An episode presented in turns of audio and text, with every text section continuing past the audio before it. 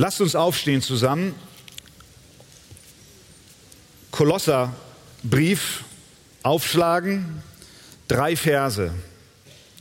Thema der Predigt, wer ist ein Christ? Antwort Kolosser 1, 21 bis 24. Auch euch, die ihr einst entfremdet und feindlich gesinnt wart in den bösen Werken, hat er jetzt versöhnt. In dem Leib seines Fleisches durch den Tod, um euch heilig und tadellos und unverklagbar darzustellen vor seinem Angesicht. Wenn ihr nämlich im Glauben gegründet und fest bleibt und euch nicht abbringen lasst von der Hoffnung des Evangeliums, das ihr gehört habt, das verkündigt worden ist in der ganzen Schöpfung, die unter dem Himmel ist und dessen Diener ich, Paulus, geworden bin. Amen. Nehmt gerne Platz. In den Versen 15 bis 20, direkt vor dem eben gelesenen Text, da schreibt der Apostel Paulus in diesem Brief an die Gemeinde in Kolossä über die Herrlichkeit und Vorrangstellung Jesu Christi. Wir können sagen, er beantwortet die Frage, wer ist Jesus? Das ist eine wichtige Frage, auf die es eine präzise Antwort in der Heiligen Schrift gibt. Er schreibt dort, Jesus ist das Ebenbild des unsichtbaren Gottes. Alles ist durch ihn und für ihn geschaffen. Er ist das Haupt der Gemeinde, der Chef. In ihm wohnt alle Fülle. Jesus macht Frieden durch das Blut seines Kreuzes, um nur einige Punkte zu nennen, die der Apostel dort erwähnt. Er beschreibt uns, wer Jesus ist. In den Versen, die wir jetzt gelesen haben, wird die Frage beantwortet, wer ist ein Christ? Mancher denkt, ein Christ ist jemand, der in Deutschland geboren wird. Ich traf eine Afrikanerin, die jetzt heute nicht getauft wird, aus Ghana. Und sie kam nach Deutschland und hatte die Vorstellung, dass wenn sie nach Deutschland kommt, sie in ein Land kommt, das voller Christen ist. Weil schließlich Deutschland ein christliches Abendland ist, Land der Reformation und tatsächlich viele Menschen in Deutschland sagen, wir sind Christen.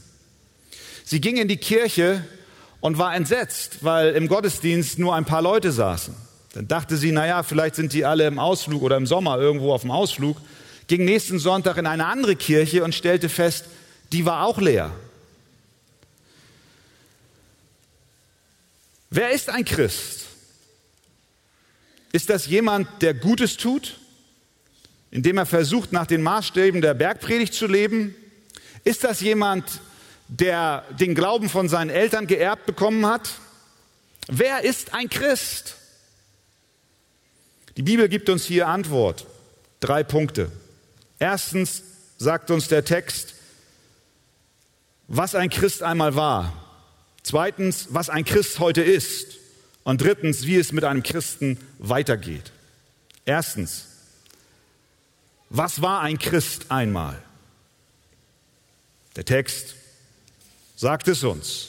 Paulus schreibt, auch euch, und das ist an Christen gerichtet, die ihr einst entfremdet wart.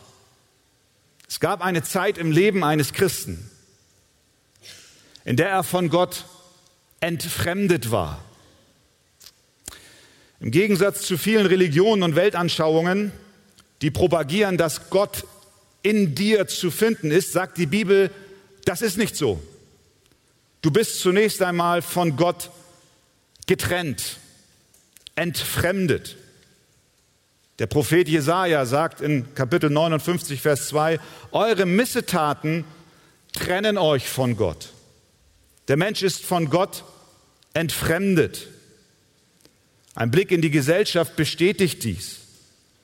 Warum machen sich so viele Menschen die Mühe, sich selbst zu finden? Es gibt ganze Bücher und Kongresse, Internetseiten, die sich mit dem Thema beschäftigen, wie ich mich selber finde.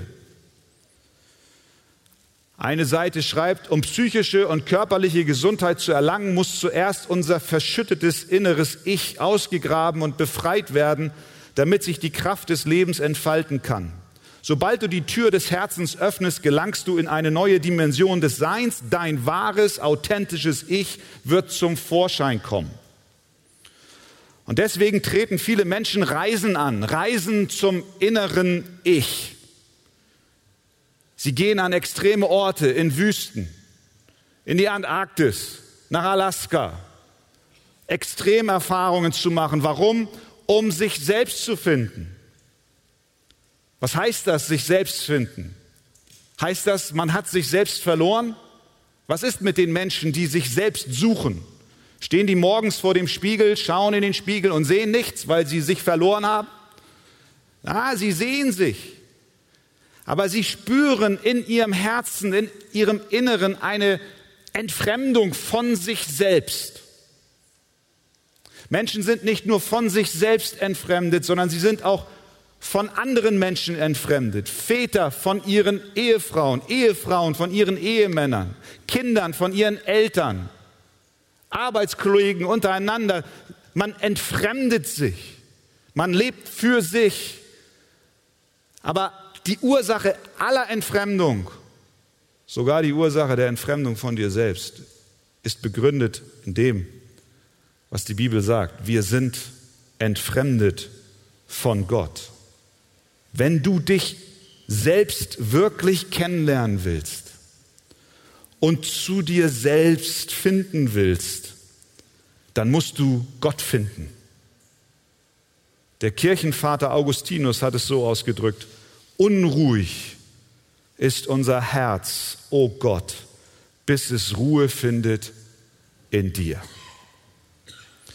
Der Apostel Paulus schreibt den Christen in Ephesus, dass ihr einst, ihr Christen, damals ausgeschlossen wart, entfremdet wart vom Bürgerrecht Israels und Fremde außerhalb des Bundes der Verheißung. Daher hattet ihr keine Hoffnung und wart ohne Gott in der Welt. Das ist der Wesenszug eines jeden Menschen, bevor er Christus begegnet. Was ist ein Christ?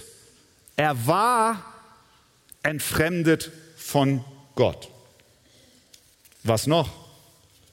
Schauen wir in den Text. Paulus schreibt, auch euch, die ihr einst entfremdet und feindlich gesinnt wart.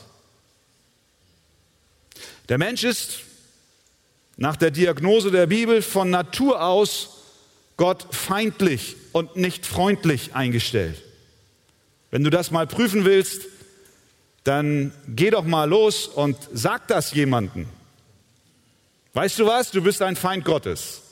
Dann wird sich zeigen, wie sehr er in Feindschaft zu Gott lebt, weil er das nicht wahrhaben will. Paulus schreibt der Gemeinde in Rom sehr deutlich über den Zustand des Menschen. Er sagt dort in Römer 1, Gottes Zorn wird vom Himmel her offenbart über alles gottlose Wesen und alle Ungerechtigkeit der Menschen, die die Wahrheit durch Ungerechtigkeit unterdrücken. Die Wahrheit als ein Repräsentant des Wesens Gottes wird unterdrückt, niedergedrückt. Das ist der Zustand des Menschen ohne Gott. Wer ist ein Christ? Ein Christ war einmal in Feindschaft mit Gott. Er unterdrückt die Wahrheit Gottes. Er lebt konfrontativ mit Gott. Natürlich wird heute gesagt, nee, nee, das ist nicht so. Der Mensch ist von Herzen gut. Ich weiß nicht, wie wir diese Theorie aufrechterhalten bei all dem, was in diesen Tagen in dieser Welt geschieht. Mit Entsetzen sehen wir, wie ein LKW auf der Strandpromenade von Nizza Menschen wie Kegel wegkickt. Mütter schreien nach ihren Kindern. Sag mir, ist der Mensch gut? Jesus sagt, was aus dem Menschen herauskommt, das macht den Menschen unrein. Denn von innen, aus dem Herzen der Menschen, kommen böse Gedanken. Unzucht, Diebstahl, Mord, Ehebruch, Habgier, Bosheit, Arglist, Ausschweifung, Missgunst, Lästerung, Hochmut, Unvernunft, Mord, Totschlag, Krieg.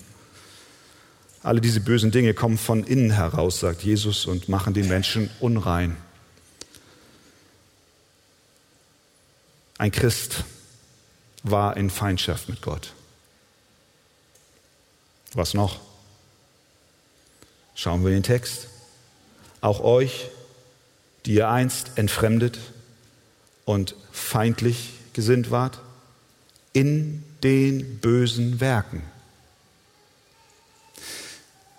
Der Status, der Stand des Christen, dass er entfremdet und in Feindschaft zu Gott lebt, führt unvermeidlich zu bösen Werken. Wir können von unserem Herzen aus nicht in Feindschaft zu Gott leben und dann erwarten, dass wir reine, gute Werke tun. Das schließt sich aus. Böse Werke sind das unvermeidliche Ergebnis eines bösen Herzens. Und das ist egal, wo wir leben, zu welcher Zeit wir leben, wie alt wir sind, in welcher Generation wir leben, in welcher Kultur wir leben, aus welchem Land wir kommen. Und preis dem Herrn, wir haben heute die Zeugnisse gehört aus Brasilien, aus Deutschland, aus Eritrea, aus Sudan, aus Äthiopien. Und alle haben bezeugt, wir sind Sünder. Wir lebten einst in unseren bösen Werken, unabhängig von der Kultur. Bei Gott gibt es kein Ansehen der Person, Einteilung nach Nation oder Geldbeutel, sondern es gibt nur eine Frage. Bist du entfremdet in Feindschaft zu Gott, immer noch in den bösen Werken lebend oder hat eine Veränderung in deinem Herzen stattgefunden? Ein Christ war. Wer ist ein Christ? Ein Christ ist jemand, der einmal in Feindschaft mit Gott lebte einmal entfremdet von ihm war und der einmal sich in seinen bösen Werken gesuhlt hat und geprahlt hat und sich keine Gedanken gemacht hat über seine Art des Lebens. Zweitens, was ist ein Christ heute? Nachdem der Apostel Paulus die Vergangenheit des Christen beschrieben hat, spricht er nun von einer radikalen Veränderung. Er schreibt, schauen wir den Text, auch euch, die ihr einst entfremdet und feindlich gesinnt wart in den bösen Werken, hat er jetzt versöhnt. Versöhnt. Elberfelder sagt, hat er aber nun versöhnt. Die Entfremdung von Gott, die Feindschaft zu Gott wurde ersetzt durch Versöhnung mit Gott. Paulus sagt hier, pass mal auf, mein Lieber und meine Liebe. Das ist kein theoretisches, theologisches Konzept, irgendeine fixe Idee, die ich hier mal zu Papier bringe, sondern eine verändernde Kraft im Leben. Die Wandlung im Leben eines Christen hat tatsächlich stattgefunden. Wer ist ein Christ? Er war einst, jetzt aber ist er versöhnt. Fakt. Punkt. Das zeichnet einen Christen aus. Dieses Jetzt aber finden wir nicht nur hier, sondern in Epheser 2, Vers 12 auch sehr stark kommt dieser Ausdruck zum Tragen. Daher, da beschreibt Paulus genau das Gleiche nochmal. Wie war einmal ein Christ? Ihr hattet, bevor ihr Christus gefunden hattet, keine Hoffnung und ihr wart ohne Gott in der Welt. Jetzt aber, schreibt er dort. Und das ist die Frage heute Morgen. An dich. Hast du dieses Jetzt aber schon erlebt? Gibt es ein Jetzt aber in deiner Lebensbiografie? Und damit meine ich nicht, jetzt aber gehe ich in die Kirche oder jetzt aber spende ich. Oder jetzt aber bin ich ehrenamtlich tätig. Oder jetzt aber wird alles besser. Nein. Jetzt aber bin ich versöhnt mit Gott. Wie kam es zu dieser Versöhnung? Der Text sagt es. Jetzt aber hat er euch versöhnt in dem Leib seines Fleisches durch den Tod. Durch den physischen Leib von Jesus Christus, in dem dieser am Kreuz starb und dort sein Blut für Sünder vergossen hat. Durch seinen Tod hat er uns mit Gott versöhnt. Ich war einst ohne Gott, jetzt aber Epheser 2,13. In Christus Jesus seid ihr, die ihr einst ferne wart, nahe geworden durch das Blut Christi.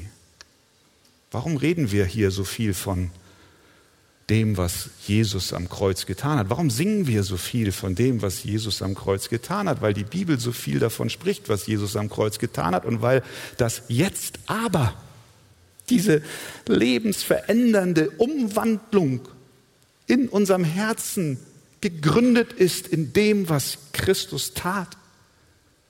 Er starb zur Versöhnung, dass du nicht länger ein Feind bist und nicht länger entfremdet von Gott und von dir selbst lebst. Ich war entfremdet, jetzt aber bin ich versöhnt. Ich war ein Feind, jetzt aber bin ich ein Freund. Ich war unter dem Zorn Gottes, jetzt aber weil ich in Christus bin, brauche ich ihn nicht länger zu fürchten. Einst war ich so, jetzt aber bin ich anders. Und diese Versöhnung, ihr Lieben, die hängt nicht im luftleeren Raum, sondern sie hat ein Ziel. Das heißt weiter. Auch euch, die ihr einst entfremdet und feindlich gesinnt wart in den bösen Werken, hat er jetzt versöhnt in dem Leib seines Fleisches durch den Tod. Warum? Ziel. Um euch heilig und tadellos und unverklagbar darzustellen vor seinem Angesicht. Das heißt, das Ziel dieser Versöhnung durch den Tod Jesu Christi am Kreuz und durch den Glauben, den du an Jesus hast, dass er für dich gestorben ist und die Versöhnung zu dir kam, hat ein Ziel. Was ist das Ziel? Um dich heilig darzustellen vor seinem Angesicht. Was heißt denn das jetzt? Heilig heißt abgesondert sein von der Sünde weggesondert sein, hin abgesondert für Gott zu leben. Manche Menschen glauben, dass dieses Wort heilig eine Aufforderung für Werke ist und sie spüren schon gleich den Druck auf ihren Schultern, oh, ich soll heilig sein und ich schaffe es nicht und ich kann es nicht und ich versuche es ja durch das Halten aller Gebote. Das ist nicht das, was die Bibel meint, wenn sie sagt, er wird euch heilig vor, vor dem Vater präsentieren. Das ist nicht erreichbar durch das Halten von Geboten. Das ist, das ist die Botschaft des Neuen Testamentes für den, der heute Morgen unter diesem Druck lebt. Der sage ich, die Bibel sagt, denn wenn die Gerechtigkeit durch das Gesetz kommt, also durch eigene Anstrengung des Gesetzes zu halten, wenn die Gerechtigkeit so zu dir kommt, so ist Christus vergeblich gestorben. Mit anderen Worten, wir können uns selbst nicht heilig machen. Wenn wir es könnten, dann hätte Christus nicht sterben brauchen. Kein Mensch, Römer 3, wird durch die Werke des Gesetzes vor Gott gerecht, sondern durch das Gesetz kommt Erkenntnis der Sünde. Aber auch hier gibt es wieder das Jetzt aber. Jetzt aber ist außerhalb des Gesetzes die Gerechtigkeit Gottes offenbar gemacht worden, nämlich die Gerechtigkeit Gottes durch den Glauben an Jesus Christus. Und die zu ihm kommen. Wie kann ich also heilig, tadellos und unverklagbar, wie der Apostel Paulus hier schreibt, vor Gott stehen? Kann ich das, weil Gott in mir etwas Gutes sah, weil ich etwas geleistet habe, weil ich so liebenswert bin? Nein, in mir ist nichts, das mich vor Gott bestehen lassen kann. Nein, der Herr Jesus, er suchte mich, er erkaufte mich, und ich muss nun nicht länger um Rettung kämpfen, sondern er hat mich herausgeholt und er stellt mich heilig, tadellos und unverklagbar vor das Angesicht Gottes. Was ist das für ein Wort? Unverklagbar. Unverklagbar. Bist du heute Morgen hier und bist in Anklagen versunken? Nicht unbedingt Anklagen von anderen, vielleicht auch von anderen die dich anklagen? Häufig sind wir selbst die größten Ankläger, klagen uns an. Du klagst dich selber an. Du sagst, ich habe versagt, ich habe gesündigt, ich habe es wieder nicht gepackt. Ich habe gehofft, dass wenn ich hier regelmäßig in die Gottesdienste gehe, dann wird alles irgendwie besser. Und irgendwie wirst du diese Anklage nicht los. Weißt du, durch Jesus Christus wirst du frei von der Anklage. Wende dich ihm zu mit einem bußfertigen Herzen und im Glauben. Und dann wird er dich unverklagbar vor dem Vater präsentieren, weil du in ihm bist. Ein Christ war einst entfremdet, einst in Feindschaft mit Gott, einst in bösen Werken lebend, hat ein Jetzt aber erlebt, versöhnt durch den Tod Jesu Christi am Kreuz von Golgatha. Drittens, wie geht es weiter mit dem Christen? Schauen wir, was er schreibt. Vers 23. Wenn ihr nämlich im Glauben gegründet und fest bleibt und euch nicht abbringen lasst von der Hoffnung des Evangeliums. Okay, jetzt haben wir es ja wieder. Jetzt lesen wir erst, er will uns unverklagbar präsentieren, heilig und tadellos darstellen vor dem Angesicht Gottes. Er hat uns versöhnt und jetzt kommt dieser Bedingungssatz, so lesen wir es da, wenn ihr. Bam, bam, bam, bam, bam, bam. Wie ist das zu verstehen?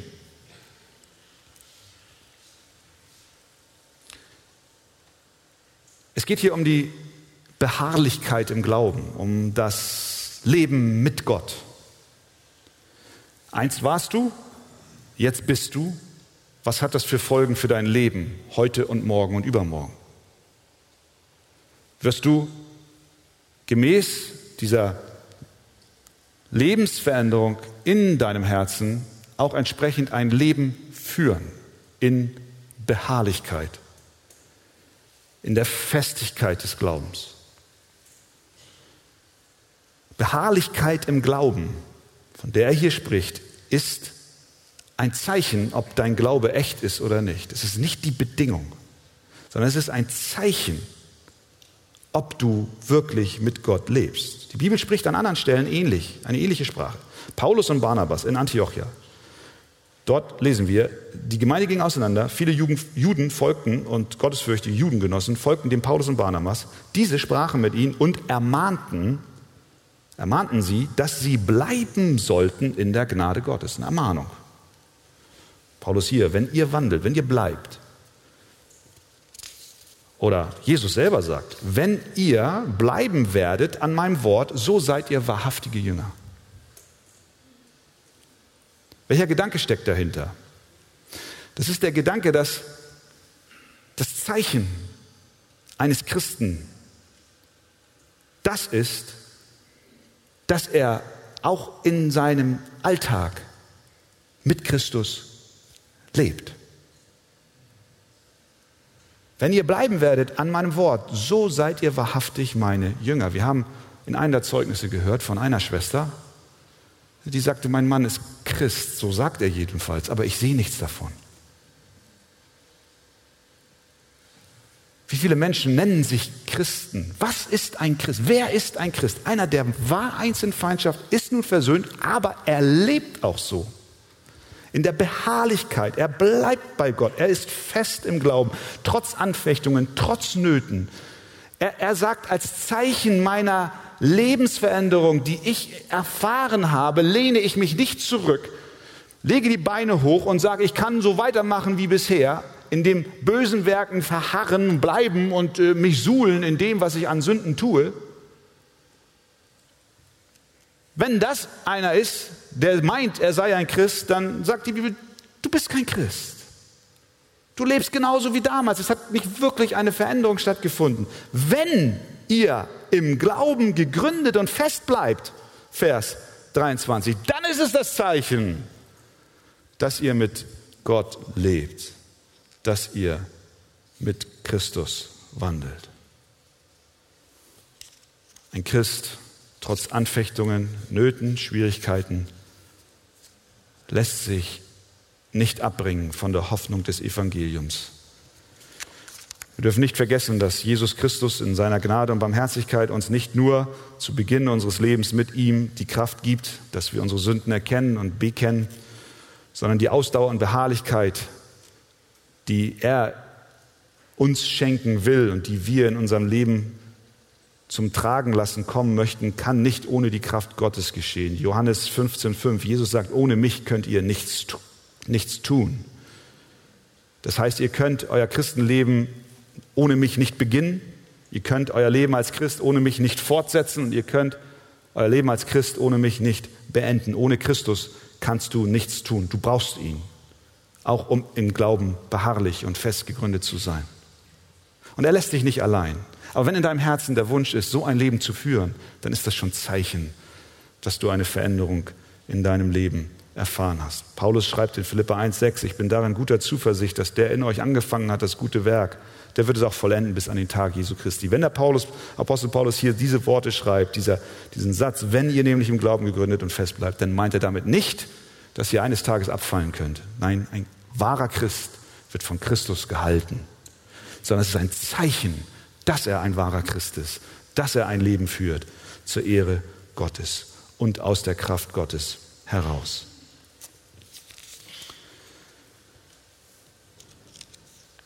Was ist ein Christ? Ein Christ war einmal entfremdet. Er lebte in Feindschaft zu Gott und er prahlte mit seinen bösen Werken. Dann wurde er durch den Glauben an Jesus versöhnt und lebt nun mit Christus.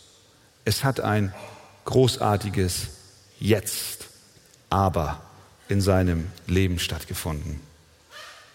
Frage ist, hast du das schon erlebt? Amen.